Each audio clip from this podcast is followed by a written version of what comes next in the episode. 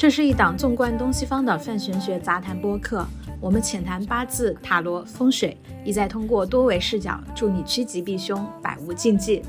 无灾无难，科学玩命，有吉有庆，能治百病。欢迎收听吉星高照。大家好，我是千灵。大家好，我是 Surrender。Hello，大家好，我是小雨。那今天呢，其实我们还会接着上一期的话题。嗯，其实你前面瑜伽先练了，然后再打坐，对于你打坐的时候的状态也会有帮助。因为最古老的情况下，其实瑜伽就是在冥想之前练习舒展身体，然后你在冥想的时候就比较不容易腿酸麻胀痛。是的，是的，嗯只不过我们把这个流程给它拆解开了而已。对，然后像刚才说到颂钵这一块，颂钵其实是大家能够进入瑜伽也好，或者是你对自己身体关注的一个很入门的东西。就是这个东西它不挑人，没有门槛，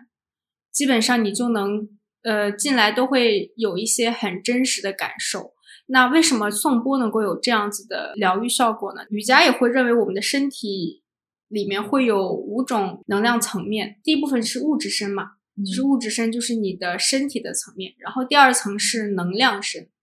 你的能量其实是你的身体里的经络呀、循环系统啊这一部分，然后呢，其次第三部分是意识身，意识身就是在你的头脑层面、你的思维层面这样子的一个状态，第四块是智慧层面，就是在你身体意识都解决了之后，你的智慧会到达一个比较平衡、平和的一个有价值感的一个状态。然后最后一层其实是喜乐层。刚才在带你们 room tour 的时候，竖提琴的声音，它就是可以达到喜悦层，就是它直接就给了你一个很深很深的共鸣。直击灵魂。对，包括颂钵也是这样子，它是可以直接穿过你身体的疼痛，它先不去刻意去解决你身体的疼痛，但是它可以直接到达那个智慧和喜悦的层面，所以这个是它非常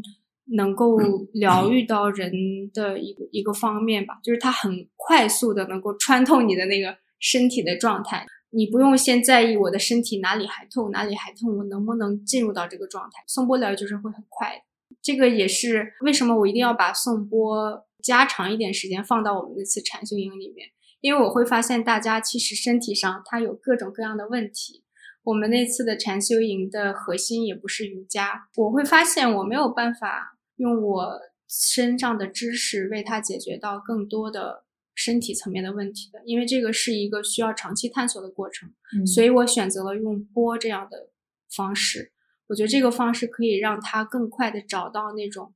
和身体连接的那种喜悦感。他有了这个感受之后，他再去进入到瑜伽里面，或者是再进入到任何跟身体探索相关的事情里面，他有了好的感受，他就会成长的更快速一点。有一个正向的激励了。对，嗯是的，是的。其实这个正向激励就是真的是瑜伽产生作用很关键的一点。人很多时候一开始他可能跟对他的身体是没有太强的觉知的，就那个觉知触发的那个点哦，有时候触到了就是触到了，没触到的时候就还挺难找到那个感觉想。尽办法，可能也没有办法。对，嗯，所以有时候声音的这种东西，它就可以让你那一瞬间就是感应到那个东西。佛家它密宗的修行里面也会有这方面的东西，就它讲身密、口密和意密嘛。然后口密的部分其实就是关于咒语。咒语之所以会有效，也是因为咒语念的时候产生的那个频率，能够把人的意识或者说他的能量带入到某一个状态。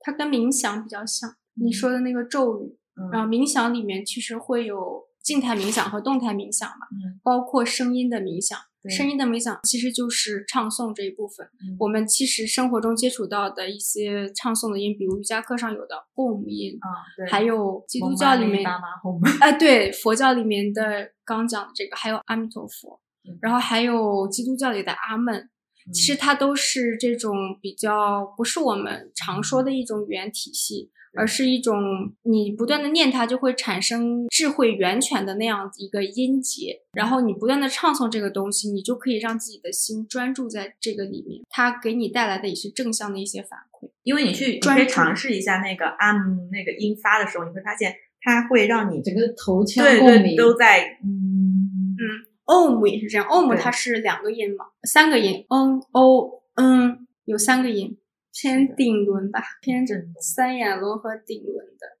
我想自己在家练的话，有没有一些什么推荐的动作，或者刚才说的嗯体式半日式。半日式是一个流动练习嘛，其实我还比较建议就是你可以买个椅子嘛，一个瑜伽椅。对，如果这个对你不麻烦的话，其实我还蛮建议你家里买一个椅子，一方面是辅助的作用，还有就是它可以给你重现一个办公室的场景，就是你在办公室里坐着，其实你就可以练习一些动作嘛。嗯比如说，你可以坐在那个椅子上，然后呢，你双脚放到地面上，就只是先去观察自己的呼吸，有点像坐禅里面。这个呢，其实也是瑜伽练习中的一种啊。然后呢，其次就是体式上，体式其实你可以练习一些，比如说你的双手撑在那个椅子的背面，嗯啊，然后呢，你可以开开肩，嗯这其实也是一个前屈的姿势，然后它其实可以拉伸到你整个身体后侧，不是比较紧嘛？它可以拉伸到你整个后侧身体膀胱经这个位置，啊，一直到从脚底一直到你的肩膀，它都能有拉伸。这个就是可以重现工作场景，让你在办公室中午的时候也可以练一下。然后日常在家里其实就是练一些站立的体式就好了。嗯战士二、战士三，我觉得束脚式还蛮好的。女生来大姨妈的时候，嗯要是痛经，就可以在床上以束脚式的姿势躺着。躺着就可以做了。可以瑜伽有很多躺的姿势。这个束脚式大概是一个什么样的动作？束脚式就是它主要是腿两个脚底是合拢的，嗯然后这样子往上拉，就让你的脚掌后相对，脚掌相对，然后脚后跟大概到会阴，然后如果你能到就到，如果到不了的话，会形成一个菱形这样的一个姿势，啊、嗯，然后那样躺着就可以。我们当时在那个禅修中心，我们是睡意念房，我们同行的还有一个摄影的小姐姐。我发现她晚上睡觉的时候就是做的你说的这个束脚式，式是吗？对我当时我就震惊了，怎么会有人睡觉的时候是这种姿势？哦，你去试一下，它很舒服。我刚讲说这个动作，如果更深入放松一点，就是你在你的尾骶骨的位置放放砖，砖有点硬嘛，嗯你放一个毛毯，对，一个比较对你身体有支撑的一个毛毯，枕在你的腰底到你的胸椎段。对对对啊，到胸嗯椎段的位置，不用到头，然后它相当于把你的整个身体的腰这部分给顶起来嘛，对对对你的头就会更顺势向下。然后你在练习前半段，你可以把你的手伸展向头顶，这样子完全整个身体有一个伸展，是非常非常舒服的。我我最近可能那个呃蚊子太咬了，之前还没有买到蚊香跟电蚊拍，然后我就会去教室里，我就用这样的姿势，先让自己差不多很快五六分钟我就会睡着，嗯然后我半夜醒的时候，我会再把那个垫子撤走。所以你要睡觉的时候做这个动作，一定要枕一些比较软的，但是也对身体有支撑的，就不要放砖啊。嗯就是一些有身体支撑的，它会马上激活你的副交感神经，嗯带你进入到那个休息的状态。就我自己在这里尝试很有效。就是那个枕头啊，如果大家愿意单独为它买个枕头，就可以去买一个艾扬格抱枕。对呃，那个是最合适的，就它的长度、硬软硬度就是最合，适的。所以我们讲，其实嗯一些瑜伽辅具有几个比较建议的，一个是艾扬格椅啊、还有就是瑜伽抱枕，嗯，还有瑜伽眼罩，不要是那种加热的哦，嗯因为我们休息的时候是需要意识内守的，你需要把你的感官都遮住。如果你休息的时候就把眼睛遮住，你就来到一个舒脚室，最好也有一个毛毯。这个毛毯不是那种特别柔软的，而是对你的身体只要能保温的就可以。嗯这三四样基本上还是一个挺居家生活的一个辅助的状态，而且它不需要你瑜伽是一个什么样的练习阶段，可以去网上搜索一些阴瑜伽，嗯啊、或者是修复瑜伽、嗯阴阴瑜伽哦，阴瑜伽，对嗯阴瑜伽，阴瑜伽它其实是那个西方学了我们中国的那个经络，嗯然后他带回西方去做的一个，然后他其实要求你在每一个动作里停留差不多有七八个呼吸，或者是两三分钟这样子。啊，这种对于不愿意动的人，其实还蛮蛮舒服的，嗯蛮放松的。还可以多尝从阴瑜伽入手，因为阴瑜伽拉伸完晚上会睡得很好。现在不是很多人会有那个失眠的问题呀，他可以用束脚式的方式去入睡，你可以试一试，尝试一下，先看自己做不做得到这个姿势，先把文具买回来。其实很简，因为它没有要求，就你合并了之后，你要是柔韧性不好，你就往往下一点；柔韧性好，你就往上一点，就丰俭由人。刚才说了很多那个道具啊，辅具，辅具，还有一个你们没有提到，就瑜伽垫。我作为一个在家练习瑜伽的人。瑜伽垫有没有一些什么推荐？对对对，我之前看很贵，小米买的瑜伽垫，嗯，它的一张瑜伽垫那个价格，我都觉得啊，原来瑜伽垫 也可以做到这么贵，可以这么贵，甚至还有市场。哦，那我刚好跟你相反，我是一开始就知道哦，瑜伽垫这么贵，但是我后来发现其实可以有不那么贵的，也还 OK 的，因为中国的这个制造业实在是比较厉害。我以前去练习的时候，我不会关注它的材质，我管理采购是我要。看中它的成本和那个材质嘛，我其实选的是 PU 材质的，大家可以去网上搜索 PU 材质，它的那个材质很好的，支撑性是蛮好的。你基本选择一个五毫米左右的，它就是一个常规的，就是它是有硬度的，嗯，然后你就可以常规在家里用。然后其实呢，你还可以买一个差不多两三毫米，就是那种可以携带出门的一毫米，嗯，一毫米到三毫米的。差不多就这样子的，它是可以卷起来的。你可以把它出门当做野餐垫，就是我们露营的时候，我会带一张我很喜欢的好看的瑜伽垫出去，然后作为 野餐的一部分。如果是家里选瑜伽垫的话，就是你选一些基础的 PU 材质的，然后呢，它的打理很重要，就是你每次用完你都要用清水抹布擦一下。它的问题是不能沾油，嗯，比如说你皮肤上的油脂。也尽量不要去碰到，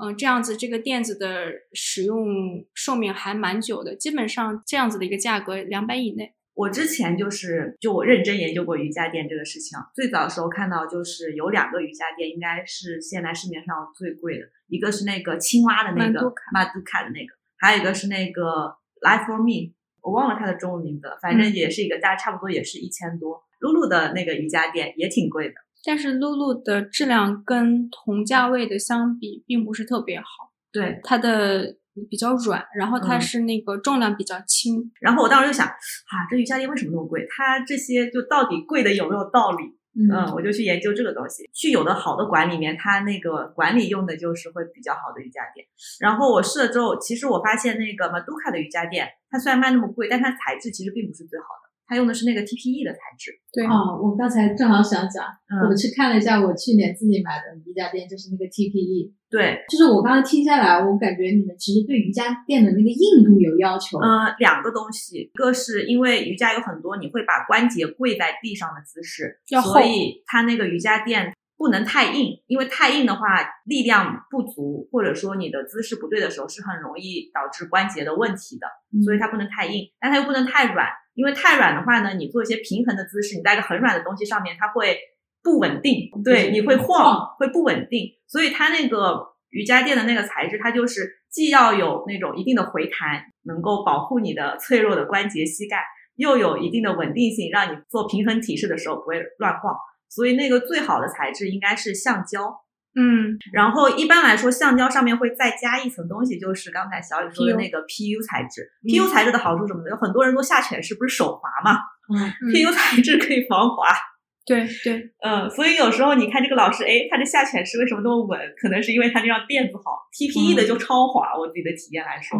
其实满都卡那张传奇黑垫，嗯。呃，很多馆在用哦，大家黑店对，这是这是它的产品的名字。然后甚至还会有人在做开店的仪式嘛，撒盐，就是撒盐是为了让它寿命更久嘛。嗯。但是从我做就是品牌广告的人角度来讲，就是它其实是一个品牌营销理念。普遍上来说，瑜伽馆主和老师又比较单纯，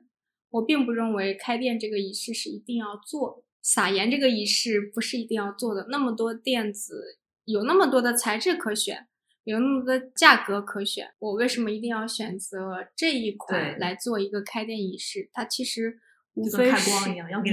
无非是一种 品牌观念的疏导，比较像 Lululemon 在做的事情。我一开始用那个马杜卡的垫子的时候，我会觉得，哎，这垫子好滑。后来有人就跟我说，这个垫子就是这样的，你要用一段时间它才好用。要盘包浆了，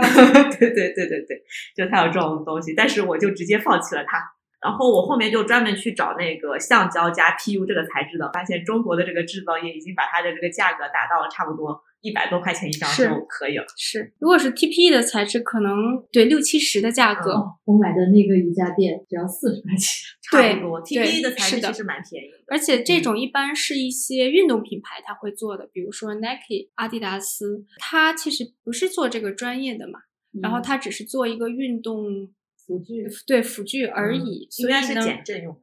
免得对对你被楼下投诉。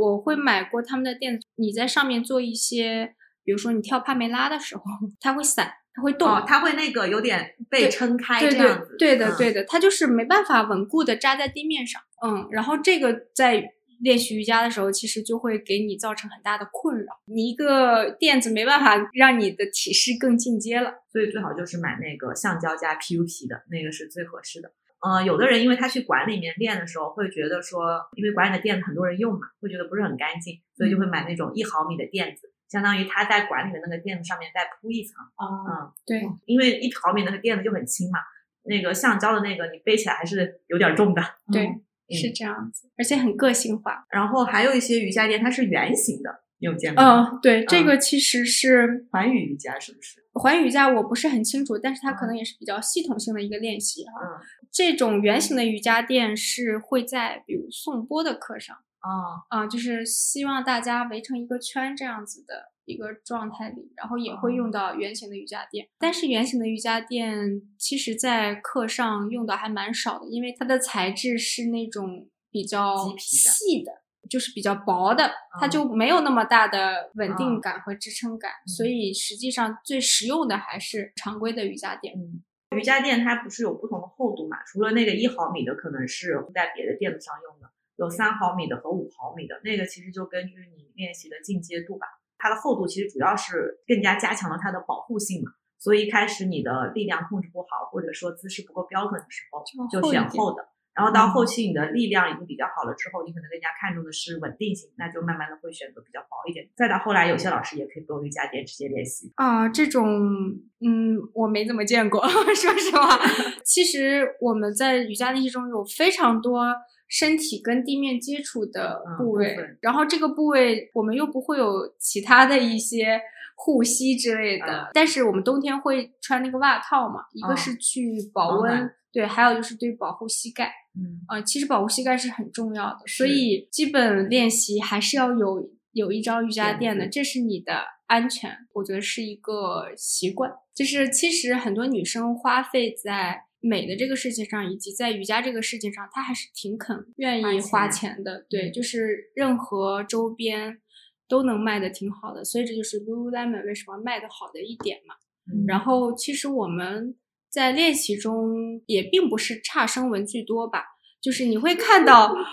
老师，我身边的老师们，他们满柜子的彩色衣服，嗯然后还有就是会想去选购不同的瑜伽垫来感受，不同的色彩、不同的材质来感受，然后还有就是一些不同的瑜伽风格的服装，然后还有配饰，在这个层面来讲，我觉得它已经成为我们的生活的一部分嘛。就是嗯我生活中任何跟瑜伽有关的东西，我都想把它带进来，就是它没有那么局限在课堂上了。说到那个瑜伽服装的风格，我发现就是这么多年瑜伽服装的风格也是在变的，然后不同流派的那个风格的衣服也会不太一样。像那个艾扬格，它就有个艾扬格短裤，像一一个那个三分裤还是几分裤？一很短的个一个平角裤。一个平角裤那样的。嗯然后它最早的艾扬格短裤像一个蛋糕裤一样的，中间是蓬蓬的，然后上下是松紧的，然后很短。因为艾扬格他特别注重那个体式的准确性嘛，嗯。所以老师就要能够观察到你清晰的观察到你的肌肉到底有没有发力，嗯。所以他就会尽量的把你的那个腿部的那个部分暴露出来呈嗯现出来，然后像我们现在比较流行的，就 Lululemon 的这种就是修身的这种瑜伽裤，其实感觉还是跟现在健身房的那个之后才是这样的。因为我记得最早的瑜伽裤是比较偏印度风的那种嗯，就哈哈瑜伽的的那种瑜伽裤是很宽松的那种，有点儿那种风格的裤子，有点像我们那种唐朝的那种哎，对对对裤子。对，这个我感觉挺有意思。哎，说到这个，我还看到有老师瑜伽的时候穿那个瑜伽袜。嗯，它是为了稳定五指袜。对，如果瑜伽穿袜子的话，一定要穿五指分开的，因为瑜伽练习的时候，就你的脚和地接触的时候，有个要求就是让你的五指分开。其实现代人很多时候就是穿高跟鞋啊，或者说怎么样，他的脚会有点足弓内陷，足弓内陷，或者说他有拇指外翻。因为其实只有当你的五个脚趾这样子去撑开的时候，第一个是让你的意识可以到你的脚趾，另外一个是让你的整个脚它可以更加稳定。就是你穿常规的袜子站在瑜伽垫上，它首先不防滑，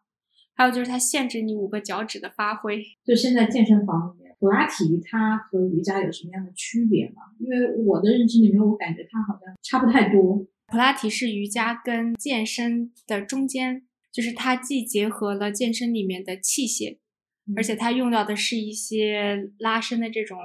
大的器械。然后呢，它同时又用瑜伽的练习方式去关注到你身体的小肌群。其实普拉提它是很好能练习到你一些身体小肌群的方式。这个东西健身也不太会关注到你的小肌群。然后因为你通过这个器械是可以达到的。一般做那个普拉提的教练，其实他们的核心还有他们的身形还是比较薄的，他的核心还是比较稳的。普拉提其实对一些老师、对一些学员，他是有帮助的。比如说产后修复，对于你那个腹直肌分离和你的那个整个骨盆这个位置，其实它还蛮有帮助的。就是它也挺像健身一样的训练方式，就是它针对你的某一个部分，然后用这个器械来帮你达到。它跟瑜伽结合一点，我感觉是它比较美。其实普拉提我了解的比较少，嗯我自己感觉啊，我觉得普拉提像是艾扬格的强化版，因为艾扬格他比较看重辅具和姿势标准嘛，他就有很多辅具，然后普拉提就在辅具的这条路上面，嗯，更加走得很深强化。对，那个因为普拉提它其实跟力量训练还是不太一样，力量训练它用那个器械是为了帮你加重量，普拉提其实它不给你负重的，它主要也是以自重为主。然后它用一些器械，也是为了让你能够以一个精准的方式进入到某个姿势里面去，然后精准的练到某一块肌肉。小肌群。对，所以我觉得它很像艾扬格的。我我我其实以前没有接触过，就是小肌群训练小肌群的这种。然后我做有氧，我为了减脂。瑜伽能不能达到这一些？如果你有规律的练习阿斯汤嘎，一定会的。就是你的身形就会随着你的训练而瘦下来。这个是一定的，但是在瑜伽里面看你去练习哪个流派，或者是哪个流派你练习下来你觉得舒服吧。但是如果你特别想在瑜伽里追求这个身形瘦下来这个事情，它可能不是那么轻松，因为它就是要取决于你练哪个流派和哪个方式，你练习哪些日常的一些动作。想要瘦下来，还是更多以有氧为主。但是如果是在练习了一些动作之后，你发现身体还是有一些疼痛，或者是你觉得身体的位置感知不到哪些部位，然后你再进入瑜伽里面，可能这个时候它是一个运动的补充，或者是一个运动的修复。其实我感觉就是肥胖这个事情是一个比较综合的事情啊。有的人是因为饮食习惯的问题导致他比较肥胖，然后有的人是因为内分泌紊乱导致的肥胖，然后有的人是因为他真的是运动实在太少太少太少导致的肥胖，几种情况都有。我自己感觉就是力量训练对于那种就是你因为运动太少导致的肥胖，以及吃的过多导致的肥胖是效果是很好的，嗯，因为它其实就是一个能量平衡，就是个能量。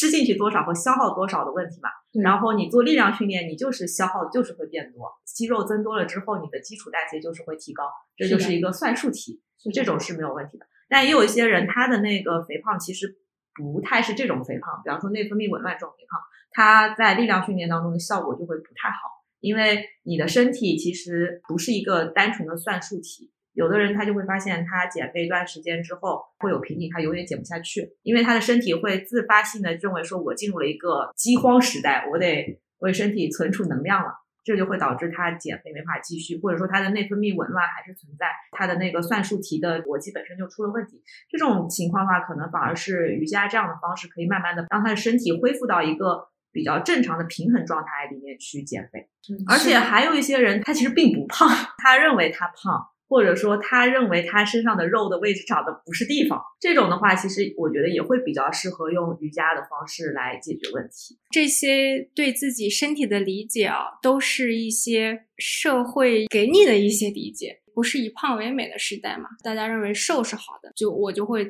觉得我自己是胖的。但实际上，瑜伽里面认为身体不是说瘦下来就是好的，或者胖是不好的，而是你的身体是不是有一个整体性和连接性？就是在你去做一项运动的时候，你的身体是不是在持续的有这个身体代偿？然后时间长了，你就会出现各种。腰底的问题、肩膀的问题、肩颈的问题。如果你在这个时候你还是去做一些惯用的身体运动的方式，那这个事情就会加重。但如果你想有一个机缘，透过瑜伽看到了哦，原来身体是可以用另外一种方式去动的，你习得的这种方式，那你再去任何运动里面，你都可以有获得。其实我觉得，并不是说你想要去减肥这个事儿重要。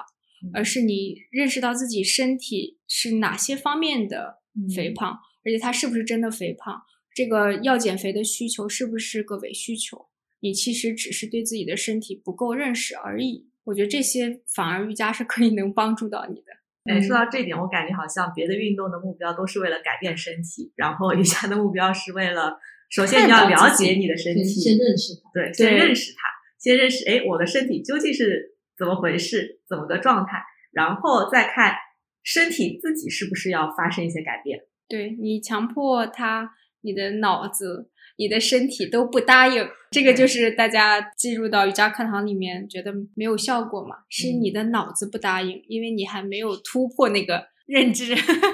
所以瑜伽是一个身体。和脑和心一个整体的训练，你能在这个课堂里获得收获，一定是你的身体的问题有了一部分解决，你的脑层面你认识到这个改变已经发生了，你的心还想继续这样去沉浸下来去做，你才会有接下来的瑜伽练习和成长或者改变。有什么是真瑜伽？动态的心灵大保健。是的，其实之前瑜伽也有一种说法叫动中冥想。洞中觉察，对，洞中冥想。嗯，就很多人认为瑜伽练习过程当中很重要的是说，我要把这个体式做到什么样子，然后我要做到什么牛逼的体式。但其实不是这样，而是说你在整个练习的过程当中，你能够觉知到你的身体在发生什么样的变化。就为什么说会有瑜伽的这种串联，或者说能量的这种流动，就是因为动作和动作之间如果断开的时候，其实你的那个变化的过程就像水流一样，已经被截断了。他要的就是连续串在一起之后，像阿汤他同一个序列，他一个早上会练好多遍。他就是你在一遍一遍的练习当中，你会发现，虽然说你的动作是不发生变化的，但是你每一次练习，你的状态是在发生变化的。对的，我觉得这个表述还是蛮贴切的。在这些练习当中，你自己真正能收获到的还挺不一样的，就是你在这里的收获跟别人在这里的收获完全是不一样的。这个我觉得也是瑜伽很个性化的一点吧，就是每个人在这里都能得到他想要的那一部分，不必要一定要让大家都来练瑜伽。其实瑜伽能够达到的一些状态，有氧也能做到，游泳也可以做到，很多户外运动一些运动都可以做到。我们反而想要传递的是这种瑜伽带给你的一种内心激励和安慰，这种疗愈的场所。它其实是别的东西没办法替代的，甚至还有自我成长的部分。对的，对的，就透过这样一个身体当下的身体，发现了一个成长的路径。嗯嗯，这个还蛮有意思的。你们自己练习瑜伽的这些年过程中，切实的体会到最大的变化是什么？我觉得太多了，可能。整个生命状态都发生变化了。对，就是就是从一个不是在这个行业里的人，成为了这个行业里的人啊，这是一个很大的变化。我觉得对于我自己的话，当时有个身体很大的问题，就是有一些不明症状的炎症，因为对自己的身体不了解，我产生了非常大的那个恐惧。对，我不知道我身体发生什么事儿了，所以做了一个比较小的不明所以的外科手术。但是这个手术做完了，医生也没有告诉我哪里出了问题，结果他检查了之后，他打开了口子，告诉我你这个地方没问题，我给你缝上吧。啥啥玩意儿啊？嗯，其实现代人身体里经常有这样的问题。一个疾病从它发生，你感受层面出现问题，到它真正在探测层面能被探测到。它其实是有个过程的，嗯嗯，甚至这个事情被西医诊断出没有任何问题，但是你的身体实质已经发生了变化，对，只不过在于你对自己的身体不够了解嘛。我那个时候产生了巨大的恐慌，尤其是我认为它是医疗事故，是在某甲医院 一个非常有权威性的西医的地方，我接受了这样的一个治疗结果之后，我会更恐慌了。所以在这之后，我立志下定决心，我要对自己的身体更负责任。我不能说每一次改变我都知道它发生了什么，但我要清楚我的身体在我的生命长河中，它给我带来了什么成长，以及我哪些行为阻碍了它更好的成长。这个是我当时特别迫切的一个想法。然后我就这样进入瑜伽了。我成长过程中，我收获非常非常。啊，我是一个练了一段时间就放弃的人。我已经很长时间没有练瑜伽了。我后面不练瑜伽的一个原因是我的时间开始搞冥想了，嗯，然后另外一个就是我发现练金刚功之类的，它对一些身体微情况的调节效果很有效。就金刚功它就纯气，没有任何身体层面，比方说什么柔韧性的改善啊，什么改善这些一概都没有。但是我练完了之后，就是我的脖子后面出了很多小疹子，但过了一段时间它就消掉了。然后也有一部分是因为，就是我对瑜伽的那些高级体式，目前就没有任何追求了。就是还是在瑜伽里面更偏向体式那一部分，把你劝退了。也不是劝退，就是我对那方面的诉求没有了。不需要。对，我觉得这其实也是大部分，我觉得练习者他进入了或者没有进入很大的一个情况，就是其实这个事情大家没有那么多时间和精力。如果你没有尝到它的好处，你不会耗费在这个事情上。因为大家时间精力是有限的，就是你要把它放在自己的工作状态中，那这个也是大家的一个问题，就是没有办法更多关注到自己的身体。但是我觉得像你这种状态已经是一个蛮好的一个对自己身体清楚自己身体需要什么的一个状态。但大部分人他其实还是不知道的，但又受限于。时间精力没有办法进入到一个学习的门道里面去，我觉得这个事情其实还蛮可惜的。感觉大部分人都是这个样子的，就现在人对于自身的身心灵层面的关注还是太少，还是很少。大家都都是外求，我要有这个品牌的衣服，我要用那个品牌的这个耳机，去什么样的地方我出去玩。就不断的在寻找不同的方式去填，但是这个过程也是一个耗费的过程，你就会不断的去索求那些精彩的东西，对你的那个阈值会越来越高，嗯，就是我们讲这个由奢入俭难，而且它会让你的那个贪的念头更深，是的，对，让你会不断的想去索取一些美好事物，但是其实实际上美好事物是。不稀缺的，大家谁都能看得到，你能看到，别人能看得到，但实际上是那种在困境中仍旧保持美好念头的这个信念是很难的。大家往往在困境中就只想用美好来填充自己的那个窟窿，但实际上你要做的是坚定到你自己内心的信念，在任何困境中你都是可以从容面对的。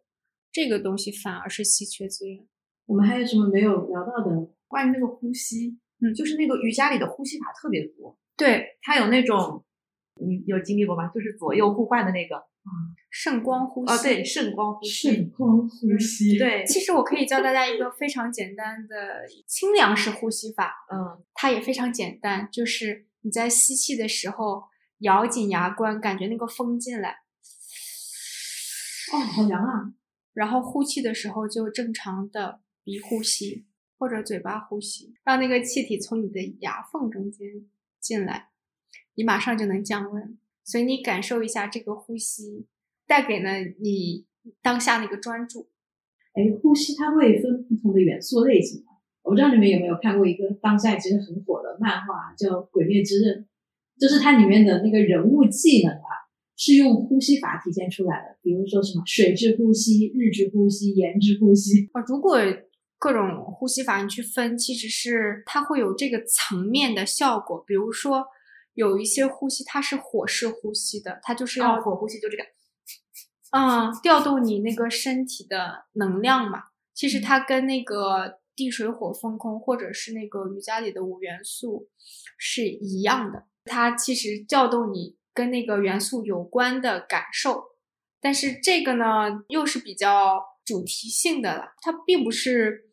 呼吸力很重要的一点，就是 用什么分类来做这个呼吸，并不是呼吸很重要的一点，它还是想要你在练习的过程当中对自己身体保持觉察，因为呼吸是时刻都在的。嗯嗯。哎，像火呼吸，或者说刚才说那种圣光呼吸，一般会在什么时候会让学员就用这样的呼吸方式？刚才说的这两点，其实是在阿育吠陀疗法中都会用到的一点。如果你是声光呼吸，你左鼻孔吸气，右鼻孔呼气，然后你可以感受一下你的左右鼻孔哪里是更通畅的，哪一边是更不通畅的。不通畅那一边，我们会用一个洗鼻壶。用生理盐水经过你的鼻腔，把那一块给清洗一下，然后你会发现哦，你的鼻子两边是通的。啊，鼻子两边是通的。对你从右边进水，左边会出来。你知道我是怎么发现这件事的吗？我发现我左边鼻孔流鼻血的时候把它堵住，然后过一会儿会变成右边鼻孔流鼻血。所以鼻子也是可以清洗的。对，鼻子是可以。有的人他很容易过敏啊，